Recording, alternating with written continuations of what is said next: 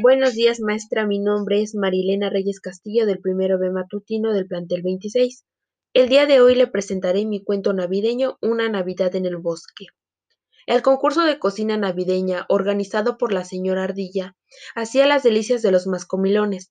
Los más pequeños participaban en la tradicional carrera de hielo, que tenía lugar en el lago helado, y acudían cada tarde a los ensayos de la señorita Siervo, encargada del coro que alegraba con sus villancicos todos los rincones del bosque.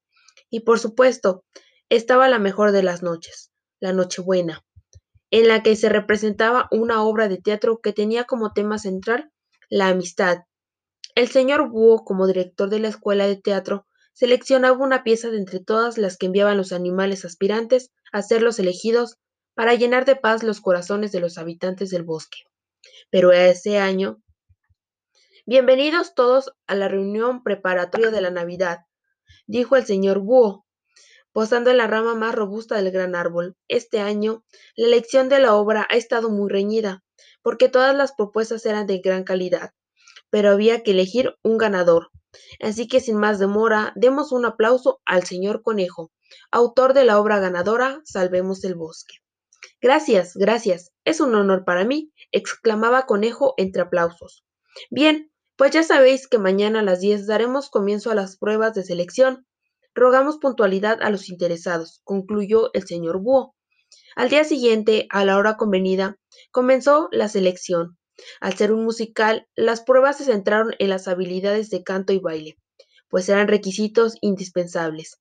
La obra contaba con la trama de un guardabosques que debía salvar la flora de un malvado leñador, obsesionado con cortar árboles y arrasar con todo lo que se pusiera en su camino. En su lucha por preservar el entorno natural, el guardabosques contaba con la inestable ayuda de un girasol y de un lirio, que ponía su astucia al servicio de la noble causa. Tras varias horas, los papeles quedaron repartidos de la siguiente manera. El señor oso haría de guardabosques, Castor sería el vileñador, la señora Pata representaría al girasol y la señora Lince al lirio. Al principio todo marchaba estupendamente. Los actores estaban contentos con sus papeles y trabajaban duro para perfeccionar sus actuaciones, hasta que hizo su aparición el peor de los fantasmas, la envidia. Señor Conejo, creo que Castor tendría que tener un poco más de protagonismo. El leñador está lleno de matices y podríamos crear unos espectaculares efectos especiales que dejarían al público boquiabierto, dijo el señor Wu en uno de los ensayos. Sí, puede que tenga razón y deba retocar el texto para darle más peso a Castor. Podemos hacer un juego de luces y sombras cada vez que aparezca y realizar su papel. Ante estas palabras, Castor se puso muy contento, pues estaba muy ilusionado con la obra navideña, pero Oso no lo vio con los mismos ojos. Si a Castor le daban más protagonismo, eso significaba que él dejaría de ser el protagonista absoluto. Y eso no le gustó nada. El ensayo del día siguiente fue un caos. En lugar de avanzar, daban pasos hacia atrás. Oso no colaboraba, y Castor, que se había dado cuenta de lo que estaba pasando, estuvo muy arisco. Por si fuera poco, el vestuario también fue fuente de conflicto entre las chicas. La señora Pata consideraba que el vestido de la señora Lince era más llamativo y que debían haberlo echado a la suerte.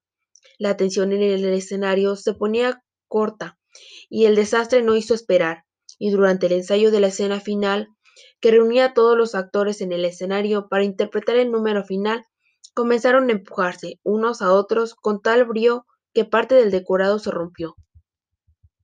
Orden, orden. Pero bueno, ¿qué pasa? preguntó Conejo encolerizado. ¿Habéis echado a perder el trabajo de varios días y de todos los que han colaborado en la puesta en escena? Quedan solo dos días para Nochebuena, pero si tuviéramos más tiempo os echaría a todos de la obra. Se acabó el ensayo por hoy. Conejo estaba rabioso, no entendía nada, pero ¿cómo podían pelearse por una cosa así? Al día siguiente los habitantes se despertaron sintiendo testigos de un acontecimiento terrible. La nieve había desaparecido y las estrellas de luz se habían apagado. ¿Cómo era posible? Asustados, los animales se congregaron alrededor del gran árbol, en busca del sabio consejo del señor Búho. Queridos habitantes del bosque, el espíritu de la Navidad se ha ido, sentenció Búho, ¿Y cómo podemos hacer que vuelva? preguntó asustada la señora Ardilla. Nos vamos a quedar sin Navidad, se oyó decir a un lobezno. Hoy en día, muy triste, la envidia ha desatado unas reacciones negativas en cadena. La nieve se ha derretido, las estrellas han dejado de lucir y la obra de teatro peligra.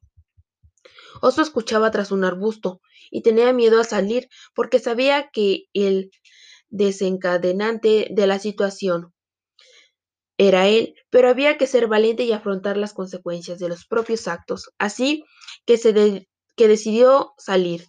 Lo siento mucho, si hay algún culpable, ese soy yo. Me cegó la envidia. ¿Qué puedo hacer para remendar mi error? No, no tienes por qué cargar con la culpa tú solo. Yo también he contribuido con mi mal comportamiento. Si sirve de algo, yo también siento, se lamentó Castor. Si te hace ilusión, te cambio el vestido, me importa más tu amistad que un trozo de tela. exclamó la señora Lince, dándole un abrazo a la señora Pata. Mirad, está nevando, gritó con entusiasmo una voz. Sí, y parece que el cielo brilla de nuevo con las estrellas. El espíritu de la Navidad ha vuelto, se oyó. Ese año la Navidad se volvió con mucha intensidad en el bosque. Al final y al cabo estuvieron a punto de perderla para siempre.